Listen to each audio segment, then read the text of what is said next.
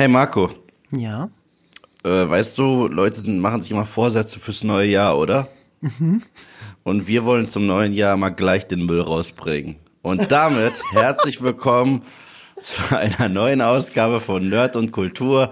Und wir sprechen nochmal über unsere persönliche Flop 10 des Jahres 2023. Aber das ist keine klassische Flop 10. Das bedeutet, Marco, möchtest du erklären, wie unsere Regeln funktionieren? Wie immer, jeder bringt fünf mit. Unsere großen fünf Flops des Jahres. Ja. Und sollte es eine Überschneidung geben, weil wir wollen es ja nicht über Reihenfolge streiten, deswegen hat jeder sein eigenes dabei, aber es gibt natürlich Überschneidungen. Dieses Jahr sogar nur eine einzige, was relativ ungewöhnlich ist. Ja, krass. Da sind viele Filme dabei. Der eine deutlich schlechter fand als der andere. Ähm, die, für die eine Überschneidung haben wir dann eine Ehrennennung drin, weil das sind immer noch die zehn schlechtesten Filme des Jahres. Weil irgendjemand bekommt diese ehrenhaften, äh, diese ehrenhafte goldene Himbeere dann doch noch am Ende reingedrückt, fürchte ich. Ähm, wir haben mindestens einen Film dabei, der uns viele Hate-Kommentare reinbringen würde, wenn wir Mhm. eine Kommentarsektion hätten. Tja. äh, ja, Mist, Und, eigentlich und es gibt nur eine- einen Film äh, auf deiner Liste, den ich nicht gesehen habe. Nur einen. Ja. Ich ich ahne welchen, weil der auf dem Festival lief. Ja. Kann das sein? Genau. Äh, Ich habe auch nur einen Festivalfilm drauf. Wir mussten so meiner F Flop 10 immer dazu sagen, weißt du, für sowas benutze ich halt Letterbox. Ich, ich, ich, ich gebe schnell die Suchfilter ein, dieses Jahr Sternewertung von unten nach oben sortieren. Ah ja, das sind die schlechtesten Filme des Jahres. Jetzt ist es aber so, als äh, Festivalgänger, in dieses Jahr zum Beispiel auf dem Fantasy Filmfest, also letztes Jahr Fantasy Filmfest, ähm, da siehst du halt sehr viele Filme. Und auch sehr viele Filme von sehr kleinen Filmemachern. Und natürlich ist da viel Schrott dabei. Aber irgendwie hat es eine gute Festivalstimmung, deswegen ist es trotzdem okay. Und, äh, und ehrlich gesagt will ich so einen Film jetzt nicht gegen ein paar der riesigen Filme, die wir aber für richtig scheiße halten und die auf dieser Liste sind, gegen antreten lassen. Das fühlt sich irgendwie unfair an. Als würde man auf so einen kleinen draufdrücken, äh, draufkloppen. Deswegen habe ich einen mittelgroßen äh, Festivalstreifen drin, einen einzigen, der, glaube ich, äh, sehr kompatibel ist mit dem, was sonst dieses Jahr so gelaufen ist. Aber das war's dann auch schon. Der Rest sind etwas größere Filme. Normalerweise versuche ich ja der Scheiße aus dem Weg zu gehen, aber bei einem Festival nehme ich immer alles mit, was ich kriegen kann. Ähm, da laufe ich einmal durch den Hundepark, äh, barfuß, und dann gucke ich, was hängen bleibt. Gute Allegorie. so, dann ohne weiteres. Let's do this.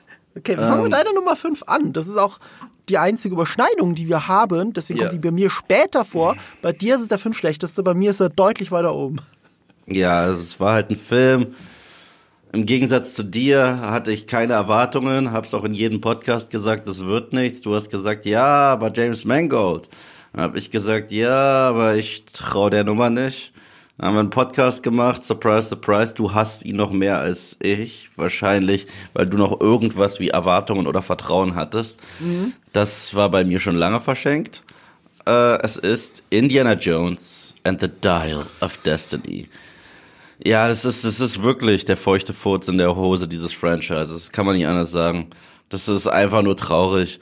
Ich kann nicht fassen, dass äh, also es ist so wie ähm, Harvey Dent gesagt hat bei The Dark Knight: uh, You either die a hero or live long enough to see yourself become the villain. Das, das sind so alle unsere Franchises. Und natürlich muss man auch auf Indie einprügeln. Und da haben wir diesen bitteren, alten Mann, der alles verloren hat.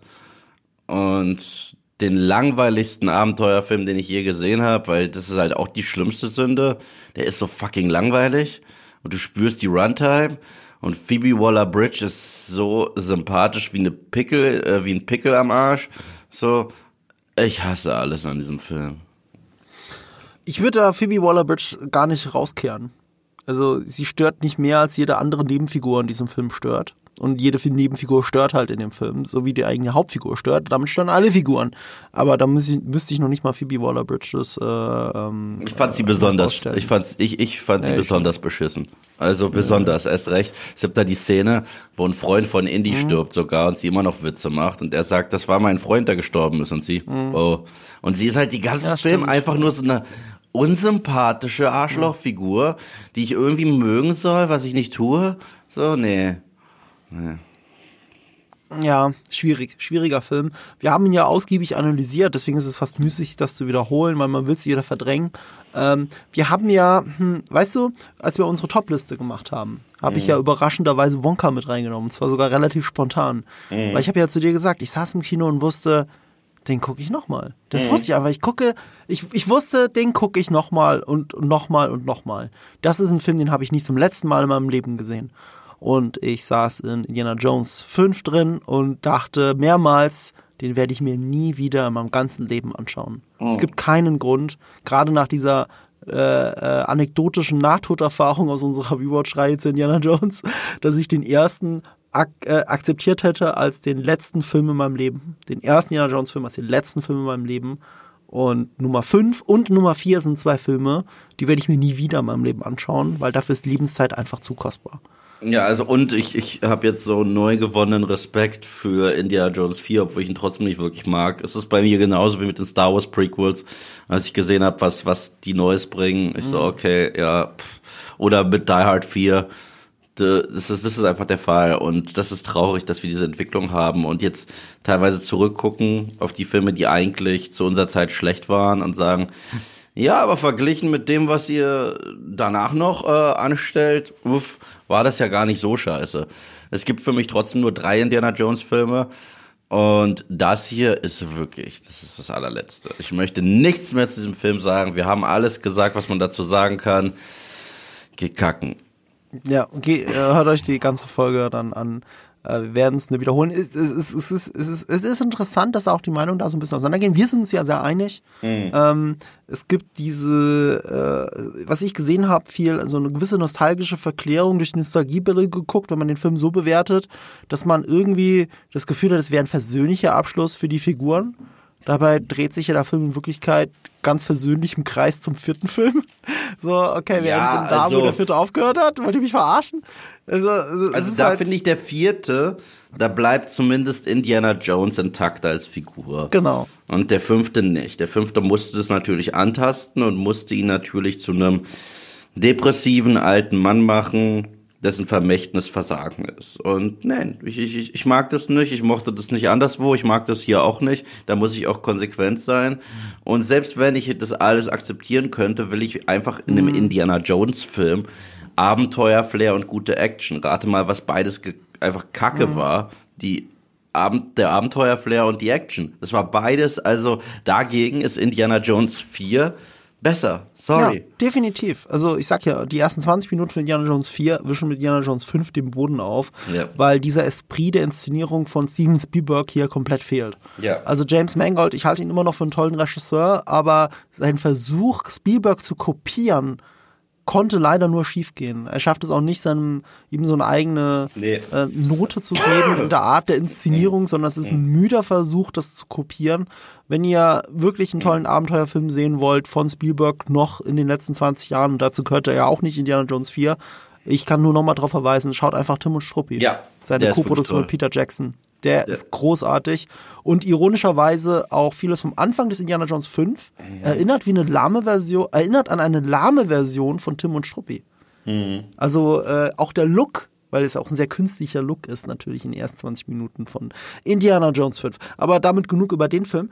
Ähm, insgesamt ist trotzdem meine Liste auch geprägt, aus, äh, auch geprägt von so einem gewissen Mittelmaß, das ich durchziehe, mhm. weil ich die richtig harten Flops vielleicht äh, äh, ausgespart habe dieses Jahr. Ich hatte halt keine Lust, barfüßig über den Hunde, äh, über die Hundepark, über den Hundepark zu rennen. Äh, deswegen ist ein eigentlich ziemlich, ziemlich, ziemlich, ziemlich mittelmäßiger Film meine Nummer 5, weil es halt einfach gefühlt der fünf schlechteste Film ist, den ich dieses Jahr gesehen habe. Einen, den du nicht so tief reingewertet hättest, aber ich kenne deine Liebe für einen gewissen Trash von demselben Regisseur. Deswegen, äh, äh, vielleicht mit einem diebischen Grinsen können wir trotzdem ganz kurz über Knock at the Cabin reden. Ja, Knock at the Cabin, neuer Shyamalan-Film. Also man freut sich so oder so drauf. Manchmal freut man sich chemisch sogar auf den Quatsch, den man kriegen könnte. Ähm, für mich ist der Film meilenweit entfernt von den wirklich krass beschissenen äh, Shyamalan mhm. Entschuldigung, Filmen. Ich habe jetzt echt ins Podcast-Mikro gerülpst. Es tut mir fürchterlich leid. Das lassen wir drin.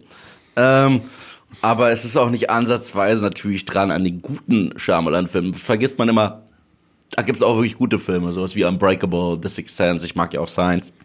Also das musst du ja alle, also das, glaubst du, das vergisst jemand, wenn man über Shyamalan redet? Na, aber wir, mittlerweile wir denken wird- doch immer daran. Wir tun so, als hätte er nur das gemacht. Mhm. Das ist es doch. Knock at the Cabin war für mich so äh, an bestimmten Momenten war es wieder der richtige Fail Shyamalan, also so richtig, so wie Shyamalan ungewollt lustig willst du sein, ja. Aber an anderen Momenten fand ich den recht atmosphärisch und das ist vielleicht jetzt eine unpopular Opinion. Ich finde, dass das die schauspielerisch beste Performance bisher von Dave Bautista ist. Die bisher beste. Mhm. D- Dieser Film. Von Batista, von Batista. Ja, aber trotzdem. Ja, ich fand ihn super. Ich fand ihn wirklich Selbst super. sein Kurzfilm zu Blade Runner ist besser als das. Mhm. Selbst seine kleine Nebenrolle in Blade Runner ist besser als das. Nee, ich, selbst- fand ihn, ich fand ihn richtig super, muss ich sagen. Hier, selbst im Holiday Special ist er besser als das und hat sogar noch einen Emmy dafür gekriegt. Das ist doch, das ist ja jetzt Quatsch. Nee, ich Das ist doch nicht nee. seine beste Performance. Das hier.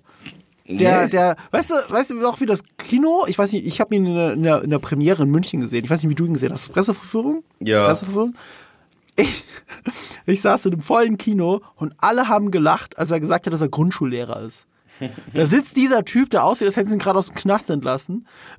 Und er hatte zu viel Zeit im Gym im Knast verbracht und sagt so, bin Grundschullehrer. Und das war gar- überhaupt kein, das war nichts Ironisches dran. Das war kein Gag. Und alle haben gelacht, weil offensichtlich ist das nicht der Fall. Änder seinen scheiß Background. Das ist doch offensichtlich kein Grundschullehrer. Wie gesagt, ich, ich, ich, ich fand es eigentlich ganz geil, diesen Kontrast zu sehen zwischen ähm, der Figur und dem äußeren Erscheinungsbild. Gerade bei Dave Batista, weil der kann halt so viel mehr. Lass uns in der Mitte treffen, er macht's gut. Also Ja. Er macht nichts verkehrt. Er macht Ja. nichts falsch. Er ist der größte Sympathieträger im ganzen Film neben dem Kind. Und dem, und dem, und dem Soundtrack. Nicht dem Score, sondern dem Soundtrack. Boogie Woogie Shoes. also ich muss sagen, dass ich Ist das am diesen- Lied am Ende, ne? Ja, auch am Anfang, immer wenn Ja, die im Auto am fahren. ja. I wanna put on my boogie woogie shoes. Du, du. Also dieses Lied habe ich danach locker einen Monat gehört, muss ich sagen. Also das ist das eine, was der Film bei mir hinterlassen hat. Ansonsten ja, es ist nichts Besonderes. Also ich gebe dir jetzt nichts Besonderes. Es- Das Ding ist halt, bis zu einem gewissen Grad ist es ein okayer Film. Fertig. Fertig. Ne? Und vielleicht sogar einer der besseren okayen Filme von Shyamalan. Ja, Aber das Ende, so das letzte Viertel des Films, hat mich so abgefuckt. Ich saß wirklich mit offenen Augen da und konnte nicht fassen, dass das das Ende sein soll. Was für eine Art von Ende, wie wenig Aussage, dass ein Film einfach von Anfang an das macht, was er sagt, was er macht. Und das war's dann auch. Ähm, es ist auch weit weg. Wir haben das ja im Podcast im Spoiler-Part besprochen, deswegen werden wir das hier nicht wiederholen. Aber hört mal in den Spoiler-Part von Knock at the Cabin zu unserer Podcast-Folge rein. Äh, es ist interessant, wie die Vorlage, die Romanvorlage ist es, glaube ich, dieses äh, Films mit dem Ende umgeht. Äh, wir haben, glaube ich, eine Liste gemacht von besseren Enden für diesen Film. Ich, mir fallen beim Kacken, um mal bei deinen Allegorien zu bleiben, beim Kacken fallen mir bessere Enden für Knock at the Cabin ein, als sie M. Night Shyamalan für diesen Film eingefallen sind. Und ich mag M. Night Shyamalan, ich mag seine Art der Inszenierung. Es ist halt, er verrennt sich da und das, deswegen habe ich gedacht, nein, Knock at the Cabin gehört in diese Liste rein. Ich packe die jetzt auf Nummer 5. weißt du, Marco, wenn du dich so beim Kacken befindest, ja, solltest du die Tür tatsächlich verriegeln. Sonst sieht ja irgendjemand Sachen über deine Privatsphäre, die du gar nicht möchtest, dass andere Leute sehen. Und das bringt uns zum Sponsor der heutigen Episode. NordVPN. Euer virtuelles privates Netzwerk, mit dem es euch möglich ist, im Internet zu tun, als würdet ihr in einem anderen Land kacken gehen. ähm, ihr könnt damit Geoblocking umgehen. Ihr könnt dann weit über 6000 Servern auf der Welt, könnt ihr euch äh, woanders einloggen, euch in einem anderen Land aufhalten und andere Services nutzen, wie zum Beispiel, du nimmst es für Streaming her. Also gerade wenn ich, bei mir ist es immer umgekehrt. Ich, besuch, ich benutze es am meisten, wenn ich meine Familie im Ausland besuche und ich auf einmal merke, oh shit, meine Streaming-Problematik äh, kickt jetzt richtig rein, weil ich kann mich gar nicht erst einloggen. Es ist ja nicht mal so, dass ich äh, irgendwie ein Angebot dann kriege aus meinem Land. Das ist wirklich ciao. Ich benutze es gerne, um Sachen zu gucken in anderen Ländern mit meinem Streaming-Service, die in Deutschland noch nicht da sind oder auch nie kommen werden, aus rechtlichen Gründen. Aber das ist ja egal, wenn ich zufälligerweise in den USA gerade sein sollte mit runtergelassener Hose auf der Toilette. Und äh, andererseits, ich spiele auch gerne Call of Duty. Ich habe mir zum Beispiel schon äh, Call of Duty Skins, die es nur in den USA gab, in den USA gekauft und habe die dann äh, hier benutzt. Mhm. Wenn ihr euch für NordVPN interessieren wolltet, dann könnt ihr das gerne mal unter dem Link nordvpn.com slash nerd und Kultur versuchen. Da gibt es äh, einen massiven Rabatt auf das Zweijahrespaket, inklusive der Bedrohungsschutzfunktion, die blockiert Viren, Tracker, Werbung, Phishing-Webseiten und wenn ihr eine Datei herunterladet, dann scannt NordVPN diese Datei schon auf Viren. Es gibt eine 30 Tage Geld zurückgarantie, das heißt, ihr könnt es ohne Probleme testen. Ihr kriegt vier Bonusmonate über diesen Link obendrauf, wenn ihr denn ein Zweijahrespaket bucht. Und wenn ihr, je nachdem, welches der verschiedenen Zweijahrespakete ihr bucht, äh, äh, Standard, Plus oder Complete, kriegt ihr sogar bis zu 30 Euro als Amazon-Gutschein zurück für dieses Zweijahrespaket. Aber diesen 30 Euro Gutschein, das könnt ihr nur noch einlösen bis 9. Januar. Dieser Podcast kommt raus am 7. Januar ist es, glaube ich. Es ist ein Sonntag. Ihr habt nur noch zwei Tage Zeit, dieses 30 Euro Amazon-Gutscheinangebot wahrzunehmen, wenn ihr das denn wollt. Das könnt ihr über unseren Link nordvpn.com slash nerd und Kultur, den findet ihr auch in den Shownotes, oder über unseren Gutscheincode nerd und Kultur. Und damit Werbung Ende. Oh Gott, Oh Gott. Oh Gott. Du jetzt nicht gerade auf dem Klo, sondern du willst über einen Film reden. Ja, will ich über den reden? Ja, du willst. Ich hätte ja nicht mal in die Liste genommen, das ist witzige. Ich, ganz ehrlich, ich, ich wollte ich von andeuten, äh, normalerweise hätte ich jetzt die Kommentarsektion aufgemacht und gesagt, hier, Call to Action, äh, sagt uns, un, sagt uns, sagt ihr uns doch eure fünf Flops des Jahres, inhaltlichen Flops, wohlgemerkt nicht Kinokassenflops, sondern inhaltliche Flops des Jahres, die ihr, ihr gerne äh, so aufzählen würdet. Aber wenn ich jetzt die Kommentarsektion aufmache auf Spotify von diesem Podcast, aus meiner eigenen Erfahrung heraus, wenn man einen gewissen Film nicht so gut findet wie viele andere, dann da gibt es auch schon mal Todesdrohungen und sowas. Habe ich alles schon erlebt. Deswegen würde ich das, glaube ich, für diesen Podcast doch mal unterlassen und mich daran erfreuen, dass doch Podcast ein sehr einseitiges Medium ist. Wir reden, ihr hört zu oder ihr hört eben nicht zu, wenn es euch nicht gefällt. Das ist ja auch okay. Und bei diesem Film wird es vielleicht nötiger sein als bei anderen, weil äh, einer der äh, geschmacklichen Flops des Jahres für uns, vor allem für dich, weil er hier in dieser Top 5 ist, ähm, ist ein Film, der einer der erfolgreichsten Filme des Jahres ist. Nämlich. Ja, das ist Barbie. Ich bleib dabei. Äh, weißt du, irgendjemand muss es ja wohl tun und dann bin ich's. So. Des Kaisers neue Kleider. Du bist das Kind, das auf den nackten Kaiser zeigt und sagt, ey, Moment mal, da doch gar nichts an. Ich weiß, dass ich aus dem Kino kam und äh, Leute, mit denen ich das geguckt habe, gesagt haben, und, hat er dir gefallen? Ich so, nein, ich fand ihn furchtbar wie kann es sein? Das ist eine lockere 10 von 10 und ich. Eine 10 von 10, ich verstehe es einfach nicht. Und ich, mhm. Ich gehe jetzt Burger essen. Und das war alles, was ich dazu gesagt habe. Und ich hatte scheiße Angst vor dem Review-Video. Ich meine, Anekdote, mein Video zu dem Film, den du so gerne magst, Star mhm. Wars 8 ist ja wieder draußen. Und die paar Kommentare, die mir nicht recht geben, äh, ja, sind nicht so, das sehe ich anders oder ich mag den Film sehr gerne. Nein, die schieben mich gleich in irgendeine politisch motivierte Ecke. Und bei Barbie ist es ähnlich. Bei Barbie ist es total ähnlich. Deswegen, ich bleib dabei. Aber komm, so, ganz kurz. Star Wars 8 und Barbie, wenn du es schon jetzt in einem Satz nennst, ne? Du hast jetzt ein paar Sätze, okay, bei Episode 8 gehört, wo dich irgendjemand in irgendeine Ecke schieben will. Ist es bei Barbie nur ein paar Sätze? Nein, bei Barbie ist es viel schlimmer. Das ist, das ist, gar, das ist ein Riesenunterschied. Ja, ja, es, ist wirklich, Wars, es ist wirklich, es, ist, es ist wirklich ein riesiger Unterschied. Und dieser ja. Film ist meiner Meinung nach absoluter Unsinn. Er ist für mich nur eine bescheuerte Zeiterscheinung. Es ist ein Film, über den wir in locker zehn Jahren zurückgucken werden und sagen, so eine Scheiße haben wir gemacht? Wirklich? Es ist, ähm, Ach, ich weiß gar nicht, wo ich anfangen soll bei dem Rotz. Wirklich nicht. Aber ich mach's einfach. Ähm, okay.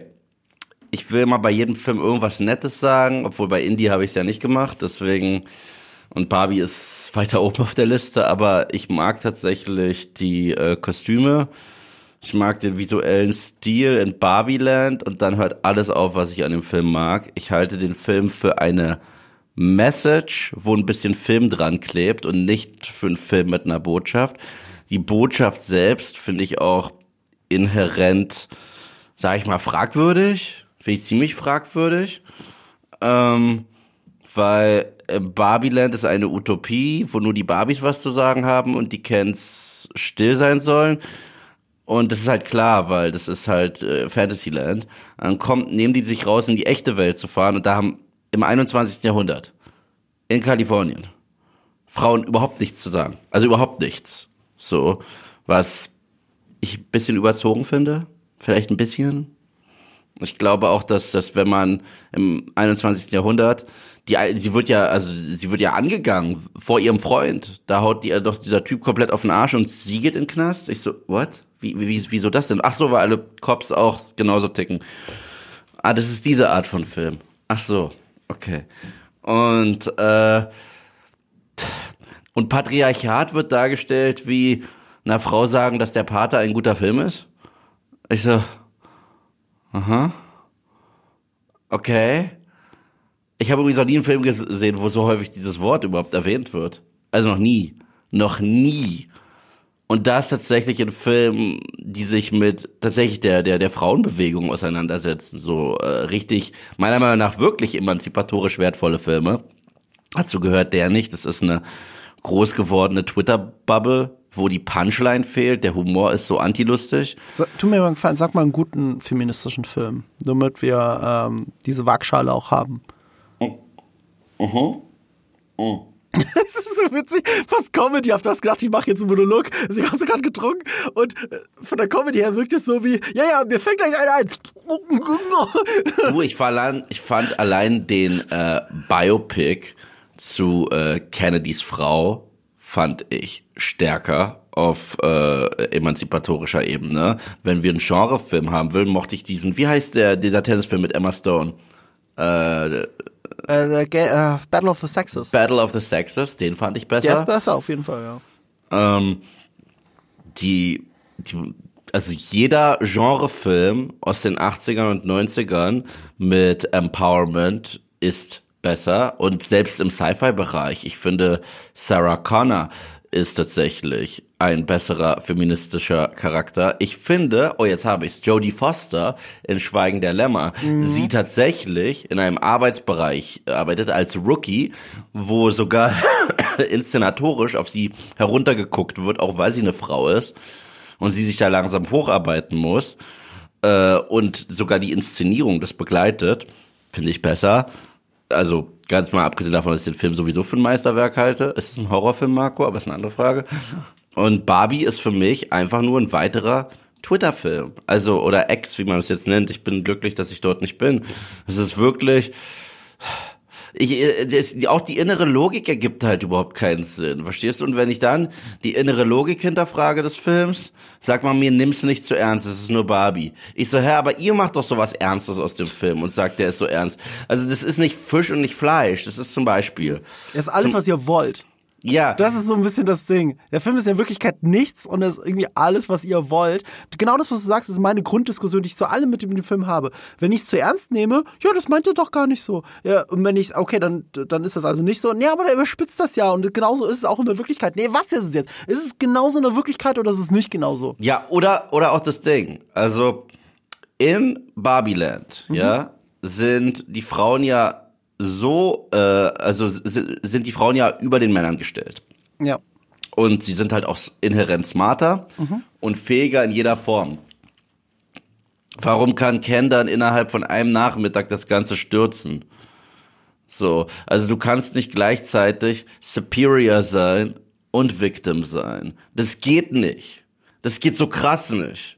Weißt du, was ich meine? Ja, da, da es, sich ja nicht würde Sinn, darin. Es würde Sinn ja. ergeben, wenn mit diesem Superior-Komplex es Probleme in der echten Welt gäbe. Aber echte Probleme in der echten Welt. Und nicht einfach sagen, ach so, da ist es genau mhm. umgekehrt. Ich so, okay. Und das Ende ist ja nicht mal versöhnlich.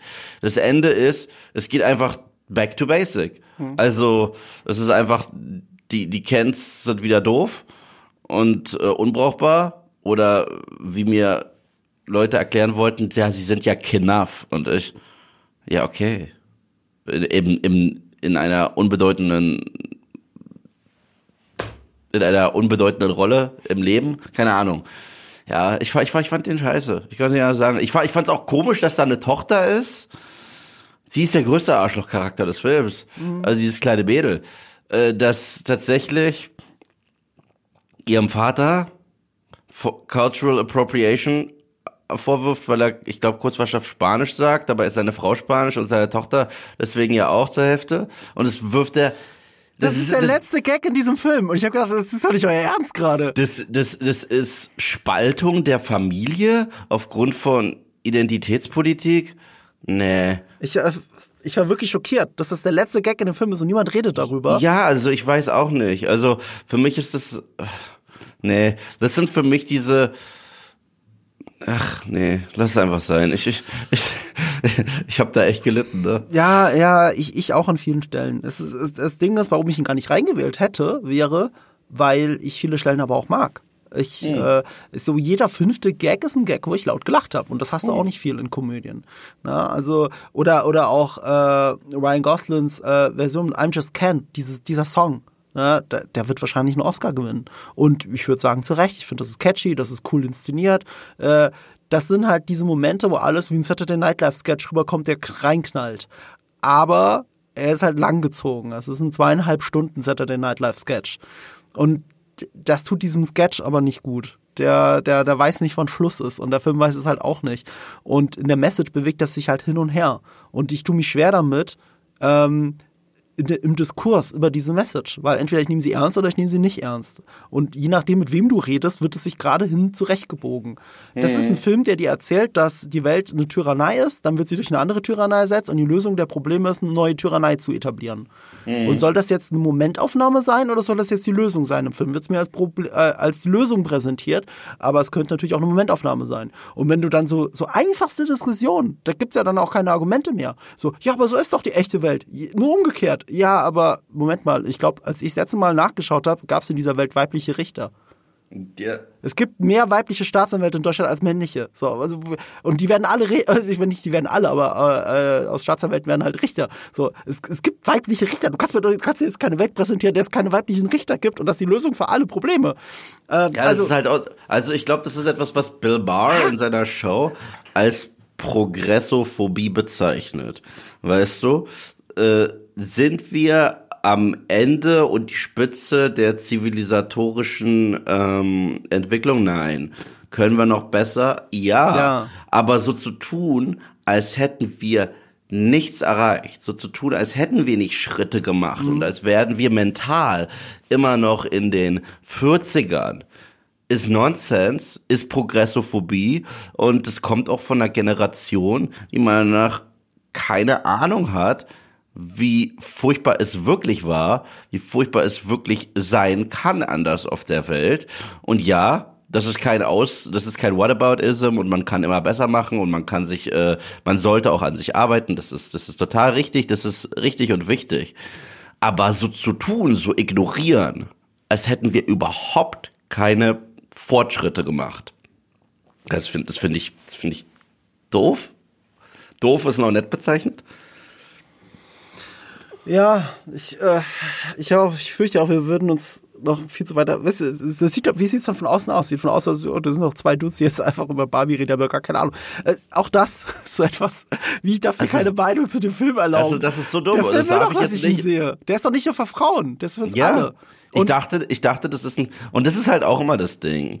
Wenn du halt so krass in deiner eigenen Bubble sitzt, also ich habe doch das Gefühl, wenn du einen Film machst, der mit einer Thematik oder mit einer Problematik ankommt mhm. und sie ansprechen will, ja, dann soll es dem Film doch eigentlich gelingen, Leute anzusprechen und zu versöhnen, die eventuell denen das nicht so bewusst war, die das eventuell nicht so auf ihrem Schirm hatten, wie die Welt so, äh, was es für Problematiken gibt, damit man wirklich einen Diskurs führt und damit mhm. man wirklich sich ein bisschen mm, aufeinander zugeht und ähm, sich damit beschäftigt aber wenn du sagst, ich will keine Meinung davon von dir haben, weil du das falsche Geschlecht bist, ich so, Ja, auf der auf dieser banalen Mhm. Ebene möchte ich dann auch nicht mit irgendjemandem diskutieren, Ja. weißt du? Und die tun dann also, als wäre der Film auch nur von Frauen, aber er ist auch von einem Mann geschrieben. Zu 50%. Absolut. Und Absolut. die Figur, die ihr alle feiert, ist Ken. Ich meine, dass dieser Film ist ein feministisches Statement. Er ist nicht nur eine Komödie, er ist ein feministisches Ja. Statement. Und wir brauchen feministische Statements. Und eines Voll. der stärksten feministischen Statements dieses Jahr soll ja Poor Things sein. Aber habt ihr Poor Things gesehen? Nein, ihr geht alle in Barbie rein. Ich weiß, Poor Things läuft in Deutschland erst ab Den Januar will oder ich so. nämlich auch Den total will ich sehen. Also von, von, von, vom gleichen Regisseur. The Favorite ist einer meiner Lieblingsfeministischen Filme der letzten Jahre. Von Greta Gerwig, die Barbie gemacht hat, finde ich Little Women einen der besten feministischen Filme der letzten Jahre, die ich gesehen habe. Und sie hat auch mitgeschrieben, weil ihr Ehemann ist doch Noah Baumbach äh, an ähm, Marriage Story. Stimmt. Das, ist sind ein, alles Sachen. Das ist tatsächlich ein Film, der ähm, Geschlechterbeziehungen so krass untersucht, beide Seiten und auch äh, Ehe und Familie und das und beide Perspektiven werden unfassbar detailliert beleuchtet, was voll stark ist. Und der hat zwei Tour de Force Performances von Scarlett Johansson und Adam Driver. Nee, darüber redet keiner. So. Feminismus ist natürlich. Feminismus, wir sind Feministen. Ich bin für die Gleichberechtigung von Frauen. Ich auch. Für die absolute Gleichberechtigung. Es darf keine Ungleichberechtigung Absolut, geben. Und, absolute Und man muss dagegen arbeiten. Und ich glaube halt, ich, also mein Gefühl, und das mag jetzt jeder andere Rezipient und vor allem jede andere Rezipientin anders sehen, wenn sie Barbie schauen. Ich glaube, dieser Film hilft nicht weiter, sondern verblendet er. Ja, und er ist auch spaltend. Also er, er, er, ist halt, er ist halt auch spaltend. Er ist gesellschaftsspaltend. Und ich denke, äh, gibt es immer mal sowas wie ein Wake-up-Call? Gibt es auch immer mal wieder sowas wie unangenehme Wahrheiten, die ja trotzdem ausgesprochen werden müssen, nur weil sie unangenehm, das heißt man nicht, dass es sie aussprechen sollte? Ja, absolut. Ich denke, dieser Film hat nicht nur übers Ziel geschossen, sondern er wirkt schon fast wie eine Parodie auf sich selbst. Wenn ich da dieses kleine Kommi-Mädchen sehe, das ihren Vater zurechtweist, mit ihr ja nicht Spanisch zu reden, denke ich mir, wo ist die Punchline, wo ist der Witz? Ist es ist es jetzt eine Parodie auf solche Leute? Nein. Macht, macht sie sich, ja, das ist ja die Frage. Macht sie sich gerade über das Mädchen selbst lustig? Was dem Film Nee. nicht gut, Ja, gut tun äh, würde? oh. Oder wenn, wenn der Film das als Message meint, das ist ja noch bescheuerter. dann ist es dann ist es ja Man, toxisch. man soll dann keine andere Sprache sprechen in der eigenen Familie? Ja, und, und abgesehen davon ist es, also ich bin halt im Zeitalter groß geworden. Melting Pot war was voll Gutes. Voneinander lernen, aufeinander zugehen. Und ich bin wohl, dürfte ich jetzt kein Deutsch sprechen? Ja, So, das ist das, ist das was der äh, Film also- kurz aufwirft. Und natürlich kann man sagen, das nimmt man jetzt alles vielleicht ein bisschen zu ernst, aber, aber je nachdem, an welcher Seite der Diskussion du bist, wird es zu ernst genommen oder nicht ernst genug genommen. Das Interessante ist halt, äh, dass er diese Gräben aufmacht. Äh, es ist eigentlich schon fast ein bisschen schade, weil es könnte auch nur eine lockere Komödie sein. Oder, also es könnte auch das Leben des Brian sein quasi. Und das will es ja auch hier und da sein. Und gleichzeitig ich, habe ich das Gefühl, äh, es triggert in uns allen so eine ernste Erwartungshaltung und, und, und macht diese Grabenkämpfe erst auf, die, ich meine, natürlich gab es schon immer Grabenkämpfe, Geschlechter und so weiter, aber dieser Film macht nur so neue Kämpfe auf mit dem, was, wie habe ich es in der Überschrift gelesen, ähm, mit so einer Art von Schulhoffeminismus. Mit, mit einer sehr einfachen Idee von Feminismus, aber der Feminismus ist ja viel weiter als das gekommen. Und da muss ich jetzt nicht für die Frauen sprechen, sondern dann könnt ihr ganze Artikel darüber lesen. Na, nicht nur das. Ich finde, der, der Film hat auch so eine neue moderne Message, die ich so bescheuert finde. Und zwar, du bist schon perfekt. Es ist nur ein System, das dich runterdrückt. Ich so, du bist schon perfekt. So, also solltest du als Person gar nicht probieren, an dir zu arbeiten, dich weiterzuentwickeln. Nee, du bist ja ohnehin perfekt. Es gibt ein System, das dich runterdrückt und das ist alles, aber du bist inhärent perfekt. Niemand ist inhärent perfekt. Aber das ist immer so die Message. Äh, Das ist, und das finde das finde ich komplett albern. Es muss dir Das nur find jemand sagen und dich in den Arm nehmen. Und dann hast Genau. du eine Empowerment-Rede nach der anderen. Und ich glaube, nur Empowerment bringt niemanden weiter. Nur von Ja, Empowerment kriegen wir Seite- nicht mehr. Frauen in die Arbeitswelt. Und auf der anderen Seite gibt es doch genau häufig, wenn es ein, wenn der Film jetzt in eine andere Richtung gehen würde, wü- und es eine Szene gäbe, wo, wo jemandem einfach gesagt wird, nee, du bist perfekt, wo du bist und ich nehme dich äh, in Arm, dann ist das wieder patronizing. Weißt du, und dann ist das auch toxisch. Also es ist so, es ist eine lose-lose-Situation und es ist halt auch eine lose-lose-Situation über den Film deswegen zu reden. Und es, es gibt, es gibt, und darüber hängt doch eigentlich ein riesiges Damoklesschwert, über das dann niemand redet, dass es ein Spielzeugwerbefilm ist. Ja. Es ist ein Spielzeugwerbefilm, den ihr gerade verteidigt oder, oder liebt oder nicht liebt, den wir alle hassen. Es ist ein Werbefilm. Und klar, äh, äh, denken wir jetzt alle, ja, aber die haben ja so metamäßig so toll Mattel auseinandergenommen. Nee, haben sie nicht. Mattel schiebt euch eine, eine, schöne Nachricht unter die Nase äh, und, und, und ihr lasst euch davon blenden, dass da die alle als verkappte, kaputte männliche CEOs dargestellt. Ausgerechnet Mattel. Äh, Die hatten schon mehrere weibliche Ja, äh, das, CEOs. ja, das wollte das wollte das wollte ich gerade das wollte ich gerade sagen. Da gibt also da ist die Genderverteilung äh, bei Mattel ist ganz ist ganz anders. Also das heißt, sie mussten ein fiktives Beispiel nehmen, um sich selber augenzwinkernd aufs Korn zu nehmen, um ihre Message durchzuhauen. und sich am Ende trotzdem gut darzustellen. Trotzdem äh, Ja. sagen sie dir ja auch im Film, im Endeffekt geht es doch wirklich nur um Geld und wenn Feminismus hilft, um mehr Spielzeuge zu verkaufen. Und dann halten sie halt Puppen in die Kamera, die schon längst nicht mehr verkauft werden, weil diese ach so repräsentativen Barbie-Puppen, weißt du, zum Beispiel im Rollstuhl oder in anderen Hautfarben, die haben sich ja gar nicht so gut verkauft. Aber ihr haltet es in die Kamera als Virtue Signaling, um uns zu sagen, guck mal, wie divers Barbie ist, aber ihr verkauft gar keine diverse Barbie. Ihr habt die schon längst wieder aufgehört zu produzieren, weil sich das nicht gelohnt hat. Und, und das ist halt so verlogen. Das ist so verlogen. Und ganz abseits davon weiß ich halt auch nicht, wann ich den Film ernst nehmen soll oder nicht. Jetzt mal ganz abseits von der ganzen politischen Debatte. Die können wir jetzt mal, die haben wir jetzt, glaube ich, durchgekaut und Leute, die sauer auf uns jetzt sein möchten, werden sauer auf uns sein. Leute, die nicht auf uns sauer sein werden, werden nicht sauer auf uns sein. Mich persönlich hat der Film jetzt nicht irgendwie offendet oder angegriffen. Ich fand den einfach nur plump, ja. Aber die eigene Logik in des, äh, des Films, und ich rede jetzt abseits von dem politischen, die ergibt für mich noch weniger Sinn. Also in Barbieland, das ist ein Spiegel der echten Welt, wo, wenn mit Barbies etwas passiert in der echten Welt, das diesen Effekt hat, diesen, diesen Ripple-Effekt. Zum Beispiel, was weiß ich, wenn ich eine Barbie in Müll werfe, müsste auch die eine anfangen zu stinken. So, also rein theoretisch, weil die ist jetzt im Müll zwischen Bananenschalen oder so. Ja? Dann müsste, dann müsste Barbie Land ja richtig apokalyptisch aussehen. Also, wie viele Barbies werden tagtäglich in Müll geworfen, zerschnitten, zerwerfen, äh, zerworfen und so, so. Das siehst du ja nirgendwo im gesamten Film. Und ich weiß, ich sollte mich damit nicht jetzt beschäftigen. Aber der Film beschäftigt sich krass damit. Ich meine, das ist, das ist ja tatsächlich der Grund, warum diese, in Anführungsstrichen, Heldenreise beginnt. Barbie reist in die echte Welt, weil sie merkt, sie hat jetzt Plattfüße. Warum? Weil so mit ihr gespielt wird. Also ist das ja der Grund. Und sie ist die einzige, die sich verändert in ganz Barbieland und mit anderen Barbies, also ich, ich habe eine Cousine, ich weiß, wie es bei ihrem Kinderzimmer aussah mit den Barbies. Okay, und manche davon, ja, den hat sie selber die Haare geschnitten. Oder die sahen nicht gerade super aus. Ja, über die Logik von dem Film brauchen wir auch nicht. Das wäre jetzt Ja, aber das ist halt das. Ding. Und dann denke ich mir, wenn du schon ein Film bist, der sich auf die Fahne sch äh, schreibt, das und das, dann sollst du ein bisschen mehr Logik haben. Aber das ist dieses Typische. Mhm. Dann auf einmal ziehst du die Clownmaske an und sagst, nein, nein, nein, nein, ich will ja nur entertainen. Du projizierst da zu viel rein. Vor zwei Sekunden hast du so viel rein. Also, so. Ja. Wichtig Naja. ist die Message, ähm, wenn du das eine Geschlecht übertrumpfen willst, darf es nicht wählen. Du Mhm, ja, musst es auch noch betrügerisch daran hindern, Demokratie zu leben.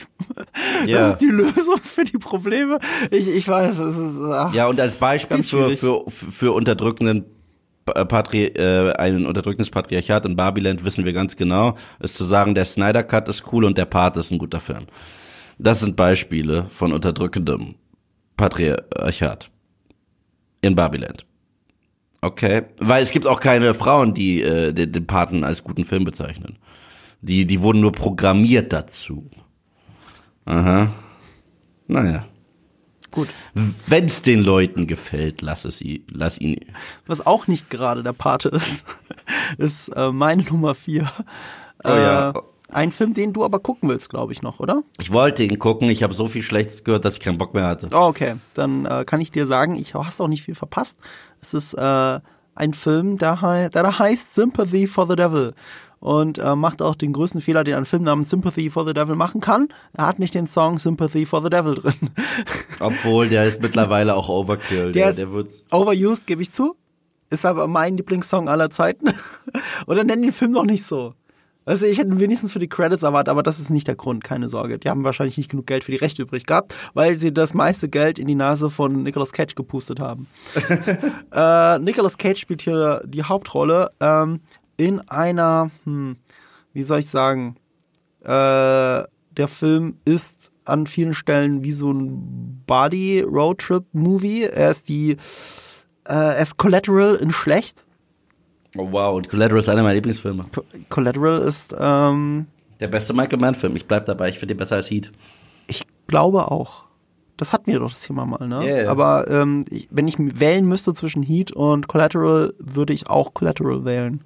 Ich liebe Collateral. Das ist für mich einer der aller, allerbesten Tom Cruise-Filme überhaupt und äh, äh, einer der besten Michael Mann-Filme sowieso.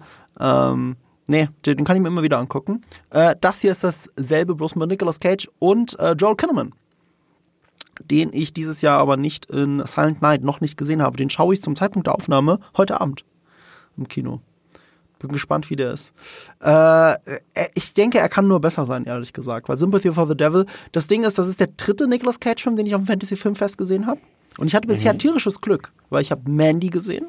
Den fand ich überraschend gut. Sehr guter Festivalfilm, weil der macht mit einem vollen Saal, das das voll mitgeht, wenn er diese riesige Kettensäge in der Hand hält. Äh, da geht, da geht der ganze Saal mit, das ganze Festival bebt. Das ist, da, dafür ist dieser Film gemacht. Und äh, richtig, richtig gut, unabhängig vom Festival, war halt Pig. Vielleicht einer Ja, seiner besten liebe ich. Filme. Den, das ist ja, das ist einer der besten Cage-Filme.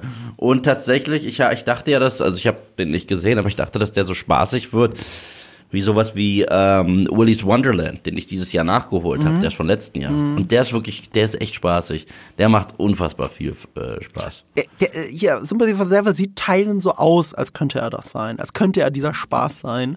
Ähm, und deswegen ist er halt leider so ein falsches Versprechen. Es ist ein Film, der sich selbst zu ernst nimmt. Auch für die Prämisse, also dass Nicolas Cage quasi bei einem Mann ins Auto einsteigt und sie zusammen losfahren und Nicolas Cage ihn belabert. Es kriegt in Teilen so eine, so eine leichte Fight Club-Attitüde, die er aber auch nie ganz einlösen kann. Am Ende ist er geradezu verwirrend blöd konstruiert. Also wenn du wirklich drüber nachdenkst, es ergibt keinen Sinn, was das Ergebnis dieses Films ist. Ähm, war für mich auch deswegen in Teilen schwer zu ertragen. Äh, durch eine sehr lange Diner-Szene wirkt es auch so ein bisschen wie die gute Sandman-Episode, die wir hatten in der Sandman-Serie. Du erinnerst dich vielleicht im Diner. Ähm, all diese Sachen stecken drin. Ich verbuche das zwar immer noch als, okay, du hast drei Nicolas Cage-Filme auf dem Festival gesehen und einer davon war jetzt halt ein Stinker. Das war ja statistisch äh, das Minimum, was passieren musste. Dann ist das halt passiert. Aber er hat sich damit einen Platz auf meiner Liste erkämpft, äh, auf einer Höhe mit deiner Barbie. Ja. Und bei mir geht's kontrovers weiter. Ja, das ist jetzt die andere Richtung kontrovers. Ein Film, den ich zwar nicht gesehen habe, ich habe ihn zu Hause liegen äh, als Blu-ray, ich muss mir den noch angucken. Ich glaube aber, ich bin der festen Überzeugung, dass ich ihn viel, viel, viel besser finden werde als du, weil ich schon die Trailer sehr, sehr, sehr mochte. Ja, ich mochte die Trailer auch. Was? Und, äh, ja, du lügst. Du hast mir Ja. geschrieben, dass du, nee, ich weiß ja nicht, ich bin skeptisch, bla bla bla. Ja, Vielleicht fandest ich- du die Trailer nicht so schlecht, aber du, dich haben die Trailer nicht überzeugt. Doch, der erste schon. Ja? Der erste schon, ja. Der erste hat mich wirklich überzeugt. Riesenfan, Riesenfan äh, der Lore. Tatsächlich lese ich gerade aktuell ein Comic von Kevin Eastman, dem Schöpfer der Teenage Mutant Ninja Turtles. Ja. The Last Ronin. Empfehle ich jedem da draußen zu lesen. Hat auch mega gute Kritiken bekommen. Ich weiß hast du davon gehört? Ja, ich kenne kenn die Story. Äh, das wird als Videospiel äh, verarbeitet, ne? Saugeil. Oder? Saugeil. Und ich habe mich auf Teenage Mutant Ninja Turtles Mutant Mayhem gefreut, in erster Linie wegen dem Animationsstil, weil es hatte sowas Spider-Verse-mäßiges. Und wenn ihr äh, unser Top äh, 10 Video, äh, Video Podcast, ähm, äh, unsere Sendung eingeschaltet habt, wisst ihr, dass Marco und ich Across the Spider-Verse und Into the Spider-Verse wirklich lieben. Mutant Mayhem ist für mich leider überhaupt nichts. Es war für mich, das war für mich Franchise-Vandalismus. Ich kann es nicht anders sagen. Es sah halt wirklich super aus, das gebe ich dem Film. Das ist der eine Punkt, den er verdient. Aber was sie aus den Charakteren gemacht haben und auch diesen extrem infantilen Humor, okay, es ist, es ist halt eher ein Kinderfilm, verstehe ich, aber ich bin jemand, der meine Turtles auch ein bisschen mehr, ein bisschen mehr ernst sehen will. Also klar, die Turtles haben Humor, aber dass du jegliches Gewicht rausnimmst, finde ich doof. Äh, ich finde, was sie aus Meister Splinter machen, scheiße. Ich finde, sie haben gelogen, weil sie so ein Aufgebot hatten von einem Starcast, was Bullshit ist, weil die meisten davon haben äh, drei Sätze oder so. Mhm. Also und, und dafür haben sie so viele Charaktere, sogar obskure Charaktere aus dem Turtles Lore drin. Und die haben alle die gleiche Backstory. Alle. Weißt du noch, das hat mich so ein bisschen daran erinnert, weißt du noch, als Spider-Man Homecoming in die Kinos kam mhm. und es hieß, wir werden The Vulture haben, Shocker und den Tinkerer. Mhm. Und es gab sogar so ein richtig cooles Schockerbild mit seiner, äh, mit seinen Klamotten. Ich so, oh, das sieht ja richtig geil aus. Äh, ja, Vulture war im Film. Also die anderen beiden waren doch austauschbarer Quatsch, oder? Ja. Jetzt stell dir mal vor, du hast 20 Mal austauschbaren Quatsch. So, und das ist dieser Film. Ich ahne, was du meinst, aber äh, ja. auch in den Trailern kommt mir das anders rüber. Nee, und. Es sind schon äh, Cameos, ist mir klar, es sind elaborierte Cameos, aber äh, ich habe da schon ein bisschen Lust drauf, ehrlich gesagt. Was sie aus Meister Splinter gemacht haben, finde ich, finde ich eine Frechheit. Auch aus den Turtles sind gar keine Ninjas, die gucken einfach nur iPhone Do-it-yourself-Videos und deswegen können die äh, oh. kämpfen. Ich so, ah, das ist so eine Scheiße. Und all das hätte ich verziehen, wenn die Charaktereigenschaften der vier Turtles gleich gewesen wären. Und der einzige, der ein bisschen dran ist, ist Leo, weil er der Anführer ist. Mhm. Raph, es gibt eine Szene am Ende des Films, kein Spoiler, aber da sagen sie ihm, Raph, use your rage. Und ich so, welche Rage? Dieser Typ hat keine Rage-Probleme, den ganzen Film über nicht. Nicht einmal wurde uns, uns gezeigt. Also in den anderen Filmen ist das so das, das, das Issue von Raph. Mhm. Mikey ist nicht der, der Witzel, das ist hier eher Donny. Ich so, okay.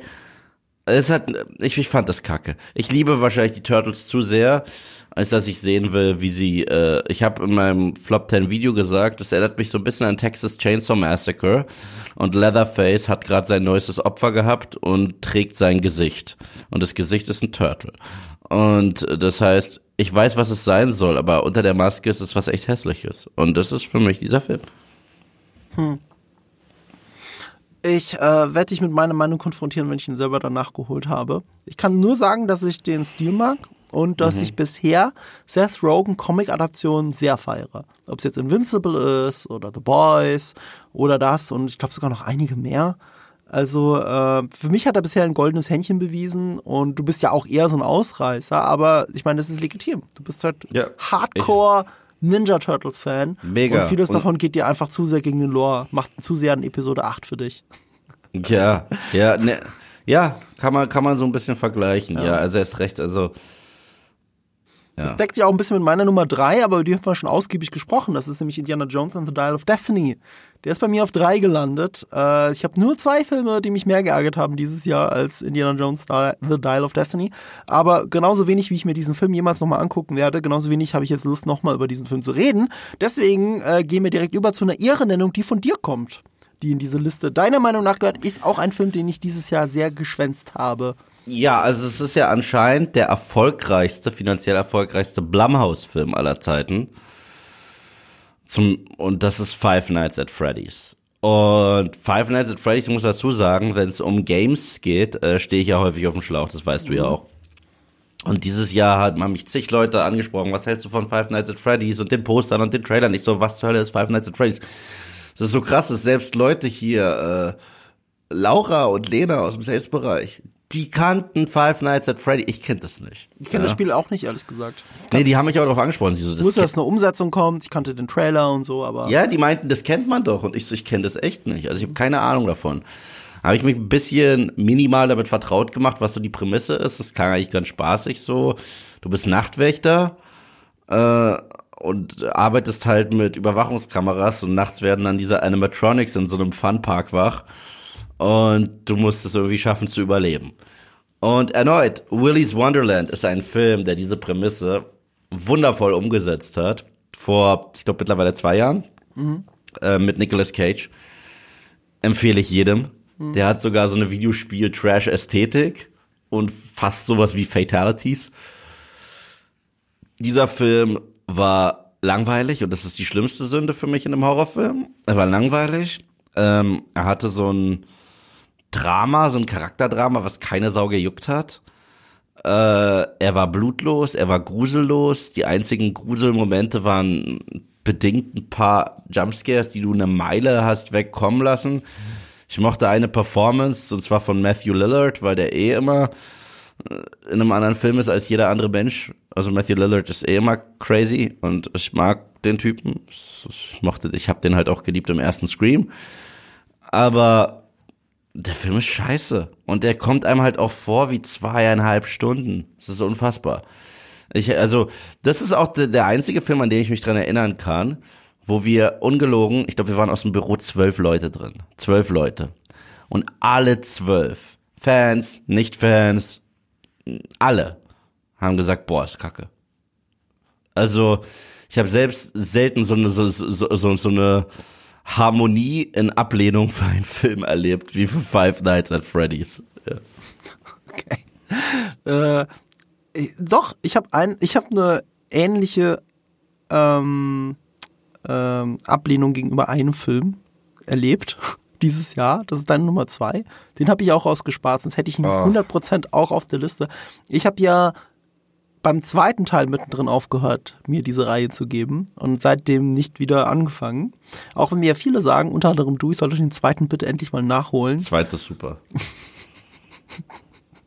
Ich, nichts, was ich vom zweiten gesehen habe, konnte das bisher für mich bestätigen. Zweiter ist super. Aber die Probleme, die ein gewisser Expandables 4 mit sich bringt, auf seiner Nummer 2, ähm, die sind ja gravierend. Ein Film, Ja, der also- was, 100 Millionen gekostet hat, angeblich, mit der unfertigen Directing. 200 Millionen. 200 gekostet. Millionen? Ja, der ist scheiße teuer. Ach, Sieht Millionen. aus wie Rotz. Also ich habe noch nie ein äh, ein Film gesehen mit einem derartigen Budget. Ja, wow. Nee, Quatsch, das Budget war gar nicht so. Ah, nee, ich bin bei Expendables 1, Entschuldigung.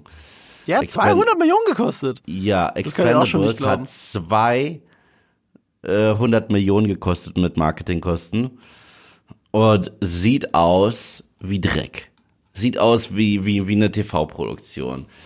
Gleichzeitig ist der Film auch eine Mogelpackung, weil in jedem Trailer und auf jedem Poster siehst du Statham und Stallone. Also 100, sorry, aber nochmal, 100 Millionen hat der vierte gekostet, geschätzt. Ohne Oh. Marketing. 100 Millionen, laut IMDb.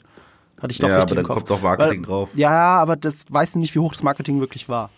Also Naja. man sagt bei großen Blockbustern das Doppelte grob, aber ob das bei dem der Fall war, wage ich, wage ich jetzt zu bezweifeln, dass die nochmal 100 Millionen draufgepackt haben. Nee, Ähm. hier steht auf jeden Fall Statham und Stallone. Das ist so, Stallone Ja. ist, ist zweiter Name. Bisher war er mal erster und, und Statham war zweiter. Ähm, Stallone hat eine Screentime von fünf Minuten. Ja, äh, ich muss dazu So. sagen, es ist ein Wunder, dass er überhaupt dabei ist, weil in Mhm. der Vorproduktion hat er sich zerstritten mit dem Produzenten und war eigentlich raus. Und dann ist er quasi nachträglich gekommen und hat Cameos abgedreht, so wie ich das verstanden habe. Ja, also das ist absoluter Dreck. Das ist, das ist, und der Film spielt auch fast komplett auf dem Boot mit schlechtem Greenscreen. Die, die neuen Expandables Charaktere sind Mist. Also 50 Cent ist wirklich schauspielerisch genau, genauso stark wie in seinen Musikvideos. Ähm, Megan Fox ist, ist tatsächlich etwas, was in diesem Film passiert ist. Äh, Andy Garcia, ich kann nicht fassen, dass der hier dabei ist und unfassbar schlecht ist. Ähm, und dann hast du halt solche großen wie, Größen wie Tony Ja, ne? Und der kann ja was. Also der kann ja gerade actionmäßig und martial arts mäßig eine Menge. Und dann ist das so ein Schnittgewitter. Und dafür, dass sie sie so geflext haben, es wird wieder R-rated nach Teil 3, sie kannst du so krass erkennen, dass das R-rated CGI-Blut ist, das nachträglich ein bisschen reingebracht wurde. So, das hat nichts geändert. Aber seit dem ersten Film, muss man dazu sagen. In dem Fall seit ja, dem aber ersten der Film. erste, aber der erste Film hat zumindest diese geile Szene am Anfang, wo Dolph Lundgren den einen Typen komplett zerballert und da einfach äh, nur ein halber Körper stehen bleibt. Mhm. Teil 2 ist so ein herrlicher Guilty Pleasure von mir, ist einer der besten Guilty Pleasure ever. Also es ist, es ist einfach, es gibt eine Szene, wo Bruce Willis, Stallone und Arnie alles kaputt schießen und Chuck Norris im Gott-Modus rumläuft. Das ist mega. Hier hast du nicht mal mehr diese Größen. Weißt du, ich meine, das Franchise lebt davon, alte Säcke aus den 80s nochmal krass zu machen. Es sind keine alten Säcke. So, äh, außer Lundgren und äh, hier äh, Tony Couture. Äh, die haben ja eh nichts zu tun. Äh, heißt jetzt der Tony Couture? Ich sag immer, das ist Randy Couture. So. Und, äh, und ja, das ist also es ist Mist. Es ist ein Straight-to-DVD Jason Statham Billow-Film. Das ist es wirklich. Ja. Meine Nummer zwei wäre das eigentlich auf dem Papier. Based on a true story. Straight to DVD. eigentlich. Ist er aber nicht. Und war in den USA ein unglaublicher Überraschungshit.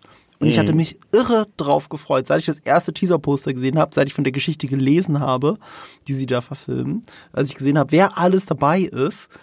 Und dann sehe ich den Film und bin schwer enttäuscht. Also ich habe, ich kann mich nicht entsinnen, bei dem Film einmal gelacht zu haben. Das ist Cocaine Bear. Krass. Ich, hab, Ich fand den wirklich- gar nicht so Ich scheiße. habe wirklich nicht gelacht, gar nicht. Also ich wüsste nicht mal, nee, wirklich nicht. Ich fand, der hat sich auch gezogen, der hat sich auch angefühlt, als würden Leute nur im Wald rum, rumlaufen. Das sind ja auch die Hälfte aller Dialoge. Leute laufen durch den Wald und haben dabei einen Dialog.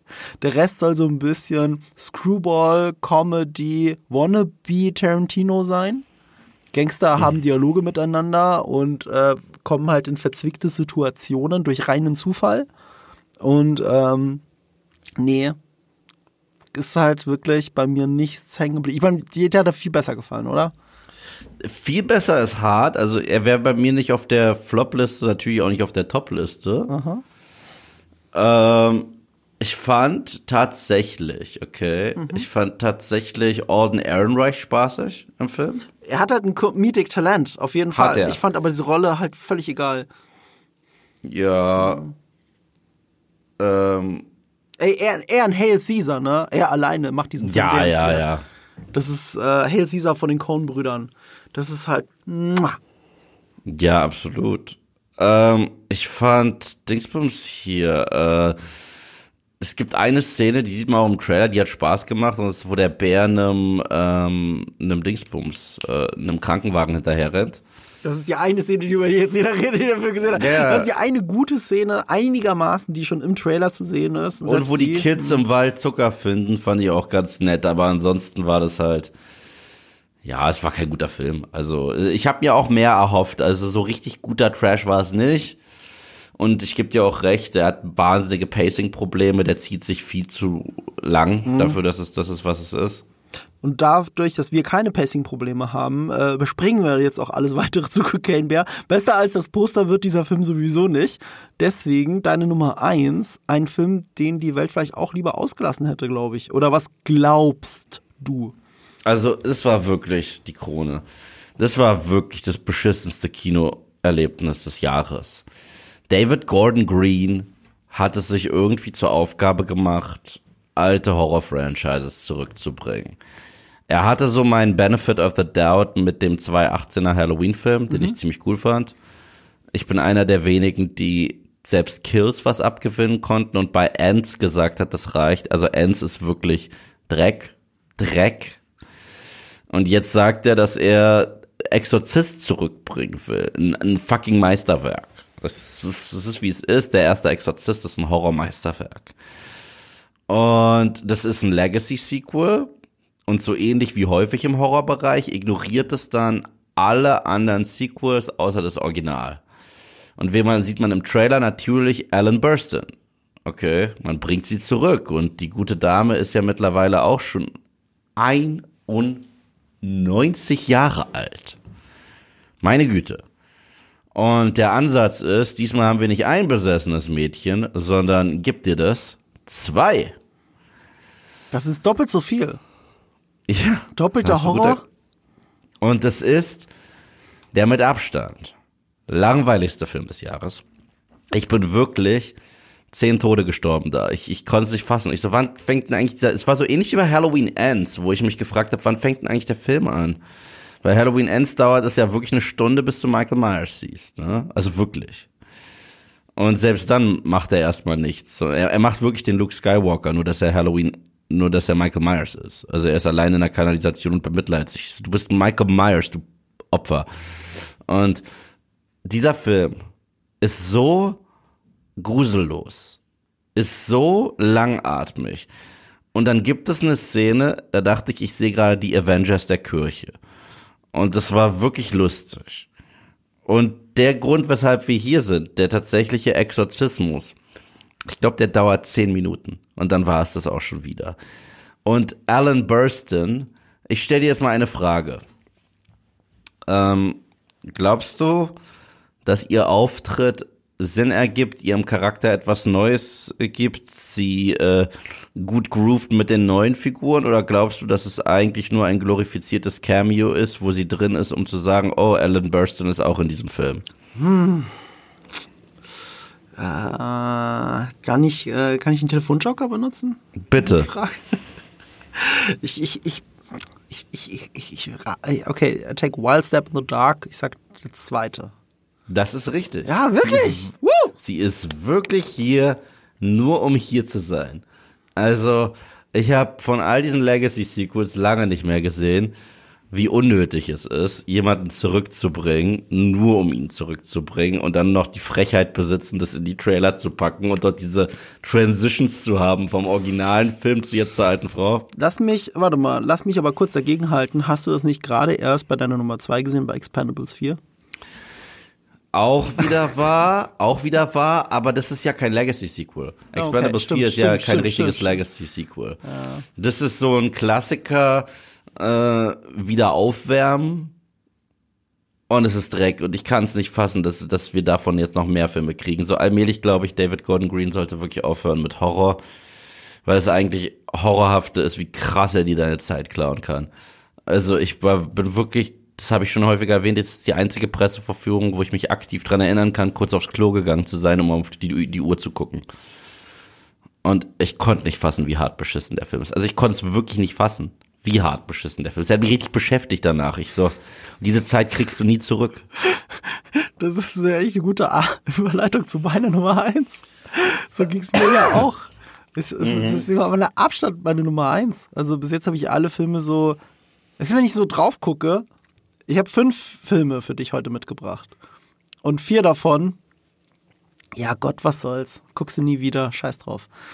Aber mein fünfter und damit mein Platz Nummer eins ist halt ein Film, der, bei dem ich wirklich gespürt habe, wie mir die Zeit, die Lebenszeit geklaut wird, ähm, den ich natürlich auch nie wieder sehen will, der aber noch ein weiteres Malus hat, der meiner Meinung nach nämlich der schlechteste Film im Marvel Cinematic Universe ist ironischerweise in einem Jahr, in dem wir auch Guardians of the Galaxy Volume 3 gekriegt haben, der ja für uns beide einer der besten Filme im Marvel Cinematic Universe ist. Äh, ich rede natürlich von Ant-Man and the Wasp Quantumania. Ich finde den unglaublich scheiße. Und es hat mich wochenlang nicht losgelassen. Alles daran. Ich habe mich äh, wochenlang über Mordok lustig gemacht und diesen Mordok Monday gestartet und verschiedenste Gesichter, unter anderem deins. Ich fand Sebastian ziemlich witzig. Sebastian auch auf Instagram gepackt. Ich habe einfach eure Gesichter äh, in, in dieses hässliche Mordok-Bild gepackt. ihr seht alle besser aus. Mein, mein, übrigens mein Gesicht auch. Wir sehen alle besser aus als Modok in diesem Film. Ähm, ich ich, ich konnte es nicht fassen, was dieser Film ist, für was dieser Film steht, äh, wie er bei mir ankommt. Ähm, es, ich finde ihn unerträglich, ein Machwerk im MCU. Äh, ich fand's noch lustiger, dass es immer noch Leute gab, die das verteidigt haben, mir gesagt haben, was, wie toll das ist. Und das ist doch gar nicht so schlimm, wie ich tue. Und ich habe doch Unrecht und bla. Und dabei hat er die zweitschlechtesten gesammelten Bewertungen aller MCU-Filme. Es sind 33 Filme, glaube ich. Das ist der zweitschlechteste, am zweitschlechtesten bewertete. Ähm, ich glaube, der am schlechtesten bewertete war Tor 2. Mhm. Ähm, und den finde ich deutlich besser, ehrlich gesagt, weil den finde ich gar nicht so schlimm, wie viele tun. Der hat ja wenigstens äh, gute Loki-Szenen oder irgendwas, weißt du? Aber, mhm. aber der hier hat ja gar nichts, was irgendwie rewatchable ist. Und der kommt jetzt ironischerweise zu einer Zeit raus, das macht ihn ja unfreiwillig lustiger, als er sowieso schon ist. Ähm, wir nehmen diesen Podcast an, äh, ich meine, ihr hört ihn jetzt, äh, das ist es Flop 10, ihr hört das ja eine Woche nach dem neuen Jahr Wir sprechen gerade an dem Mittag, an dem veröffentlicht wurde, dass Jonathan Majors verknackt ist, also nicht verknackt, äh, verurteilt erstmal. Strafmaß mhm. kommt noch, äh, wegen häuslicher Gewalt, etwas, was wir bei Loki ja schon predicted haben, äh, dass es ihn da hart erwischen wird und dass äh, Marvel ihn auch entsprechend natürlich dann, dann, genau dann absägen wird. Und das haben sie jetzt auch gemacht. Und jetzt wird, es ist, könnte man ja unfreiwillig lustig sogar. Weil, mhm. weil, weil er sich halt so sehr darin sicher ist, dass sie mit Kang den nächsten bösen großen Baddie gefunden haben, der ja sogar noch, schauspielerisch zumindest, einer der großen Lichtblicke in dem Film ist, bis diese Mid-Credit-Scene kommt. Was Mid-Credit-Scene oder was kurz vom Ende? Es war Mid-Credit, glaube ich. Ich glaube, ich weiß nicht, was zuerst kam, die Szene aus Loki oder die andere Szene. Äh, Loki war ganz zum Schluss. Okay. Das weiß ich noch. Dann war es die Mid-Credit-Scene. Die Mid-Credit-Scene ist, dass er da lachend in dieser Arena sitzt mit seinen abertausenden Varianten, was einfach frech aus Rick and Morty übrigens geklaut ist.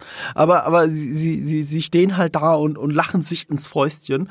Und ich finde auch bis dahin hat er eigentlich ganz gut gespielt, wenigstens. Und dann kommt diese Szene und er overacted einfach jede einzelne dieser über tausend Rollen so krass.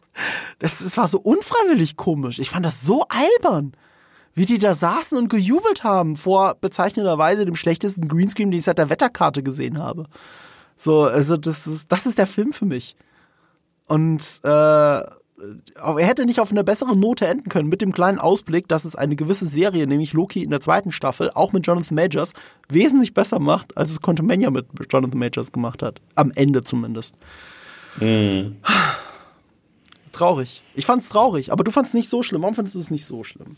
Ich fand der Film, der war der Begriff von Marvel-Content. Ich hatte damit nicht so die Probleme. Er war extrem hässlich. Es war ja wirklich, also es war echt ein hässlicher Film. Da fängt schon an, ja. Ich fand, ansonsten war das so ein Saturday Morning Cartoon. Ja.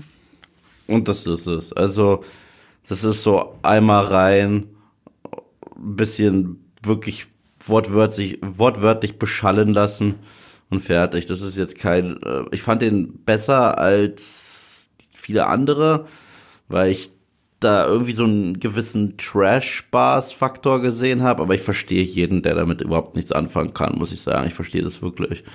Für mich war das jetzt nicht ganz so eine Farce wie The Marvels oder Tor 4, die waren für mich, das war mir zu bescheuert. So, aber kein, dieses Jahr tatsächlich kein MCU-Film auf meiner Flop-Liste. Ich habe einfach so viel Scheiße gesehen, da fand, da gab's Sachen, die echt beschissener waren. Ja, aber du fandst The Marvels schlechter als Quantumania? Ja, echt? Ja, ja, ja. Also, de, also das war. Ich überhaupt nicht. Ich fand den ja. Also äh, ich, ich, ich, ich habe gelacht. Also ich muss sagen, der hat mich unterhalten. Aber auf so eine richtig stupide Art und Weise. Also die Szene, wo die da singen die Szene mit den Kätzchen, da dachte ich mir auch so, was passiert hier? Ja, aber grad? deswegen ist er doch wahrscheinlich besser für dich, wenn du gelacht hast, wenigstens auf eine stupide Weise. Ja, aber das ist ja. Wo habe ich denn gelacht bei Quantumania? Hast du echt gelacht bei Quantumania? Aber was denn? Was für ein Gag? Mm, war Modok. Ja, okay. Stop being ja. a dick, ne? Ja, es war halt so dumm. Es war halt so dumm. Aber naja. Wie gesagt, ich verstehe, dass du den nicht magst. Äh, ich finde den, wie gesagt, jetzt nicht super scheiße. Ich finde den jetzt auch nicht super gut. Ich finde, der ist, so hat Vision das mal gesagt. Ja, ja. Das ist, das ist halt, das ist der Unterschied zu einem Film wie, ähm, äh, welcher Film hat, tut mir nicht weh, über den wir letztes Mal geredet haben, äh, hier, Rebel Moon. Rebel Moon? Rebel, Rebel Moon, tut ja. ja nicht weh. Rebel Moon tut niemandem weh. Der ist einfach da und ist halt nicht kein super Film. Aber Quantumania ist halt Teil eines riesigen Marvel Cinematic Universe und es ist halt so ein neuer Rock Bottom Tiefpunkt, den ich, den ich nie erwartet hätte. So, mhm. ich, also, ähm, dafür fand ich die anderen äh, äh, Ant-Man-Filme zu okay. Mhm. Für das. Ne, dafür mag ich die Darsteller zu sehr. Dafür mag ich vielleicht die, das Potenzial, das ein Quantum-Welt hat, zu sehr. Aber äh, das ist so Rock Bottom. Also ich meine, ich fand ja Eternals bis dahin am schlechtesten. Aber vor allem, weil Eternals langweilig war. Quantumania ist halt ein Film, der einfach nur schlecht gemacht ist, von vorne bis hinten. Eternals habe ich tatsächlich nicht mehr gesehen, seitdem ich ihn im Kino gesehen habe. Ja, ich habe zwar manchmal Einschlafprobleme, aber nicht so krasse Einschlafprobleme, dass ich mir den nochmal angucke. ähm, so weit bin ich noch nicht. Aber das ist ein Film, den, den sollte man eigentlich, allein deswegen braucht jedes Schlaflabor äh, ein Disney Plus Abo. Äh, nur mal um zu gucken, ob man die Leute damit schneller, schneller einschläfern kann. Äh, also Quantumania ist absoluter Tiefpunkt, auch völlig bedeutungslos fürs MCU. Nicht nur wegen Jonathan Majors Verurteilung, sondern weil äh, der Film als Aussage am Ende hat, ey, guck mal, es gibt Multiversum, es gibt mehr als einen Kang. Das ist die Aussage am Ende des Films. Und stop mm. being a dick. Ja, wäre eine gute Möglichkeit. Und bevor wir zu sehr dick sind, sollten wir aufhören, über Filme zu reden heute. Zumindest über die Filme, über die wir nicht reden wollen. Mm. Müll ist offiziell rausgebracht. ja, denkt immer dran. Stop being a dick. It's never too late to stop being a dick.